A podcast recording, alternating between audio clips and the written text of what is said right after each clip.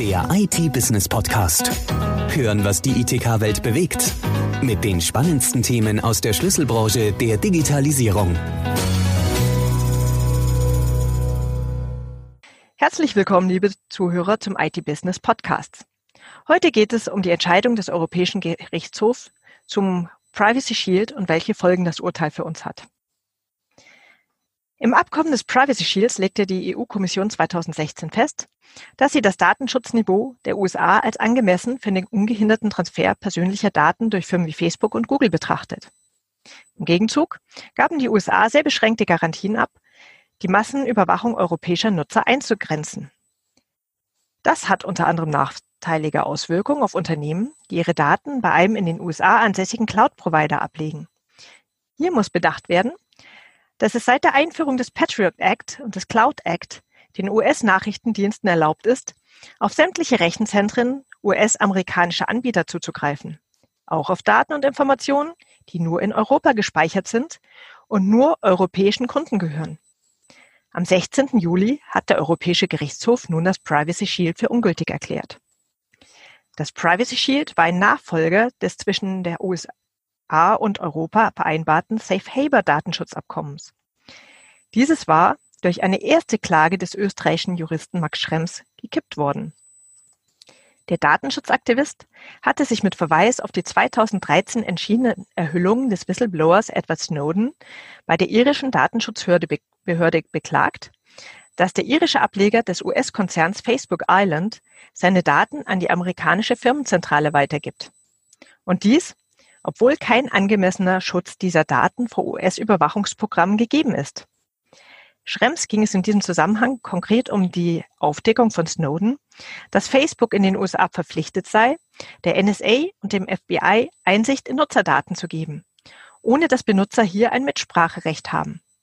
Schließlich schaltete das oberste Zivil- und Strafgericht Irlands, der High Court, den Europäischen Gerichtshof ein, mit der Frage, ob das im Rahmen des Safe Haber beschlossene Vorgehen mit dem europäischen Datenschutzniveau vereinbar ist. Um Unternehmen trotz des gekippten Safe Haber Vertrags Rechtssicherheit zu geben, hat die EU als Anschlussregelung im Juli 2016 das EU-US Privacy Shield genehmigt. Dies sollte fortan den Schutz personenbezogener Daten, die aus einem Mitgliedstaat der Europäischen Union in die USA übertragen werden, gewährleisten. Schon im März 2017 hatte die EU-Justizkommissarin Vera Jourova damit gedroht, die Absprache außer Kraft zu setzen, angesichts der Unberechenbarkeit der Trump-Regierung in den USA. Im sogenannten Schrems II-Verfahren wurde nun auch diese Regelung zu Fall gebracht. Ich begrüße heute Dr. Philipp Kempermann. Er ist Partner und Experte für Datenschutzrecht bei der Sozietät Heuking, Kühn, Lühr und Wojciech. Zudem verfügt er über Kompetenzen in Rechtsfragen zu IT-Outsourcing, Telekommunikationsrecht, Cybersecurity und Compliance. Mit über 400 Rechtsanwälten, Steuerberatern und Notaren in, an acht Standorten in Deutschland und einem Büro in Zürich ist Heuking, Kühn, Lühr und Wojciech eine der großen wirtschaftsberatenden deutschen Sozietäten. Die Bandbreite der juristischen Beratung reicht von mittelständischen Unternehmen mit Sitz in In- und Ausland bis hin zu den internationalen Großunternehmen in allen wirtschaftlichen Belangen. Ein Schwerpunkt der Mandatsbetreuung liegt im öffentlich-rechtlichen Bereich, in dem die Rechtsexperten Entscheidungsträger auf allen Ebenen der Verwaltung beraten. Herzlich willkommen, Herr Kempermann. Hallo, Frau Gandorfer.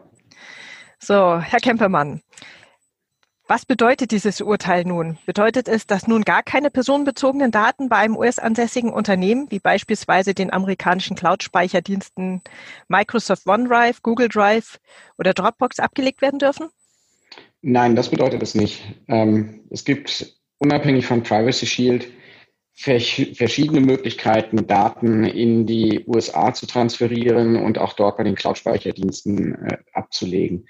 Wenn wir jetzt erstmal ganz banal und unabhängig von Cloud daran denken, äh, Ihr Reisebüro bucht für Sie einen Flug oder eine Reise in den USA äh, oder ein Hotelzimmer in den USA, dann darf das Reisebüro auch allein dafür ohne jede weitere Maßnahme die Daten transferieren, weil es für die Durchführung dieses Vertrages ganz speziell erforderlich ist. Aber wenn selbst das nicht der Fall ist, dann könnte man an eine Einwilligung denken. Das ist im größeren Umfang sicherlich nicht unbedingt das Sinnvollste. Oder es gibt auch weiterhin äh, Standardmittel, um die Transfers zu ermöglichen, nämlich die sogenannten Standardvertragsklauseln, die von der Europäischen Kommission schon vor vielen Jahren beschlossen wurden und jetzt auch vom äh, EuGH ausdrücklich als weiterhin wirksam bestätigt wurden. Okay. Der Bitkom warnt ja bereits vor einer massiven Rechtsunsicherheit und drohenden Datenchaos nach diesem Urteil.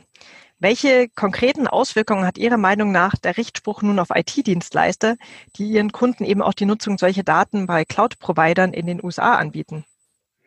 Also einmal muss der IT-Dienstleister gucken, auf welcher Basis wurden denn bisher die Daten transferiert. Dazu, ähm, wenn es Privacy Shield war, muss er Umstellungen vornehmen. Er wird auf diese Standardvertragsklauseln wechseln müssen. Da äh, kommt er nicht drum herum. Das ist dann noch ein bisschen das Spezielle. Man muss sich genau angucken, zwischen wem der Vertrag geschlossen wird. Vielleicht muss das, das Unternehmen, mit dem, für den der IT-Dienstleister arbeitet, daran auch mitwirken und muss einen sogenannten Beitritt zu den Standardvertragsklauseln vornehmen. Ähm, aber damit kann man grundsätzlich erstmal weiterarbeiten. Die Rechtsunsicherheit, die wird leider Gottes auch ein bisschen von den Datenschutzaufsichtsbehörden zumindest in Teilen gefördert beziehungsweise geradezu äh, propagiert, indem einzelne Aufsichtsbehörden sagen, nein, das geht alles gar nicht und man muss die Daten sofort aus den USA zurückholen. Das stimmt so einfach nicht.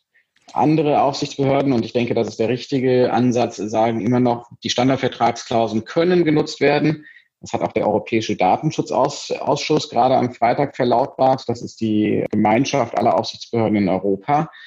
Und man muss allerdings, wenn man sie verwendet, äh, sorgfältiger sein, genauer hinschauen, ähm, die Partner in den USA auch darauf verpflichten, äh, mitzuteilen, falls es Gefährdungen für den Datenschutz gibt. Und, und ich glaube, das ist ein wichtiges Element, man muss darüber nachdenken, ob ich die Daten nicht, zumindest wenn sie bei dem Cloud-Dienstleister liegen und nicht aktiv genutzt werden, verschlüsseln muss. Und die Datenübermittlung, die sollte auf jeden Fall auch verschlüsselt erfolgen, weil dort ist vor allem das Hauptzugriffsrisiko für die Sicherheitsbehörden. Okay, Sie haben jetzt gerade schon die Aufsichtsbehörden erwähnt. Das Urteil ist ab sofort rechtskräftig. Bedeutet das jetzt, dass die Aufsichtsbehörden sofort Sanktionsmaßnahmen unternehmen, wenn der Datenschutz eben auf diese Weise nicht gewahrt wird? Oder wie sieht es aus? Ich gehe nicht davon aus. Sie haben das nach Safe Harbor nicht gemacht. Sie haben das, ich gehe auch nicht davon aus, dass Sie es jetzt tun wären. Es wäre auch meines Erachtens unverhältnismäßig ja, das Urteil ist rechtskräftig und ja, Privacy Shield ist seit dem Urteil nichtig und unwirksam. Ich muss als Unternehmen etwas tun, aber es haben schon einzelne Aufsichtsbehörden, ich meine Thüringen war es und Rheinland-Pfalz, gesagt, wir gucken es uns an, die Unternehmen sind jetzt handlungsverpflichtet.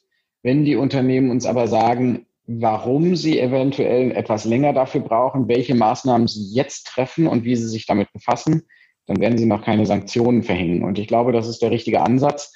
Ähm, denn wie gesagt, die Übermittlung bleibt, äh, bleibt zulässig. Ich muss die Rechtsgrundlage umstellen. Ich muss nichts komplett einstellen. Und dort sollte man den Unternehmen jetzt zumindest mal ein paar Wochen geben, um diese Umstellungsmaßnahmen zu, äh, vorzunehmen. Sie sind ja jetzt nicht nur Datenschutzexperte im rechtlichen Sinne, sondern beschäftigen sich auch mit dem Thema Outsourcing und Compliance. Gibt es denn aus Ihrer Sicht rechtssichere vielleicht europäische Alternativen, um den Datenschutz zu gewährleisten?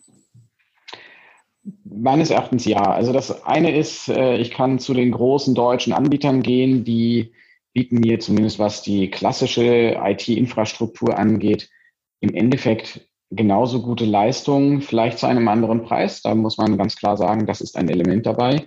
Aber Datenschutz ist eben nicht nur ein Schönwetterthema. Datenschutz kann auch kosten ist aber im Vertrauen der, der Kunden und der Mitarbeiter sicherlich notwendig, das zu machen. Vielleicht sind diese Dienste nicht ganz so flexibel und vielleicht kriege ich sie auch nicht an jeder Ecke, aber ich kriege sie in Deutschland. Auch die amerikanischen Alternativen, mit denen kann man auch darüber reden. Die bieten ja von sich aus schon eine Speicherung in Europa an. Man muss zusätzlich vielleicht dann auch noch vereinbaren, dass der Support auch nur aus Europa erfolgt, weil auch der Support und wenn der Support-Mitarbeiter auf die Daten zugreift, ist schon ein Transfer. Dafür ist es nicht notwendig, dass ich die Daten tatsächlich in den USA speichere. Es reicht, dass darauf zugegriffen wird. Also auch darüber muss ich mir dann Gedanken machen. Kann davon ausgegangen werden, dass die EU erneut versuchen wird, einen Vertrag mit der US-Regierung abzuschließen? Glauben Sie, dass dann dieser Vertrag tatsächlich das Ganze ähnlich der europäischen Datenschutzverordnung absichert? Schwierige Frage, ist ein bisschen Glaskugel gucken, was auch im November passiert in den USA mit der Wahl. Also ich glaube, ich bin mir sehr sicher, dass die EU versuchen wird, da erneut ein Abkommen auf die Beine zu stellen.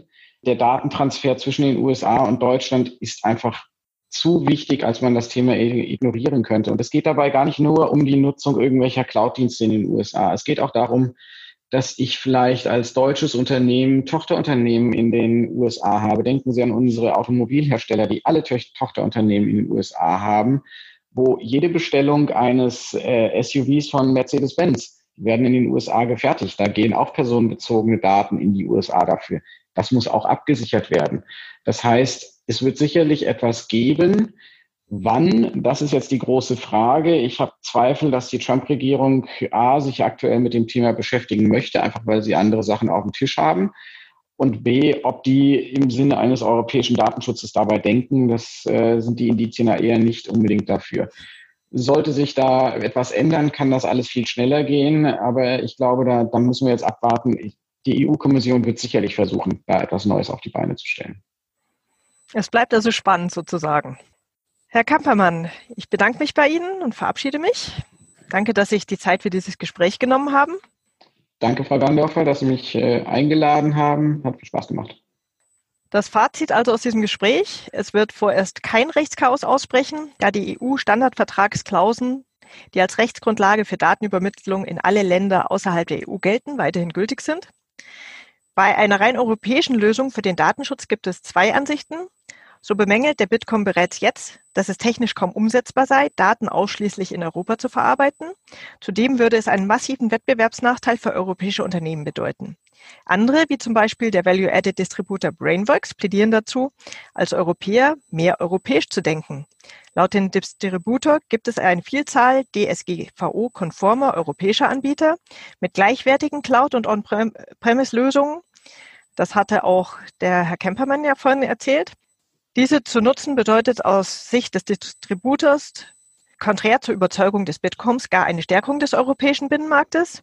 Die Fronten sind also hier ziemlich gespalten. Ein Dankeschön an Sie als Zuhörer, dass Sie mit dabei waren.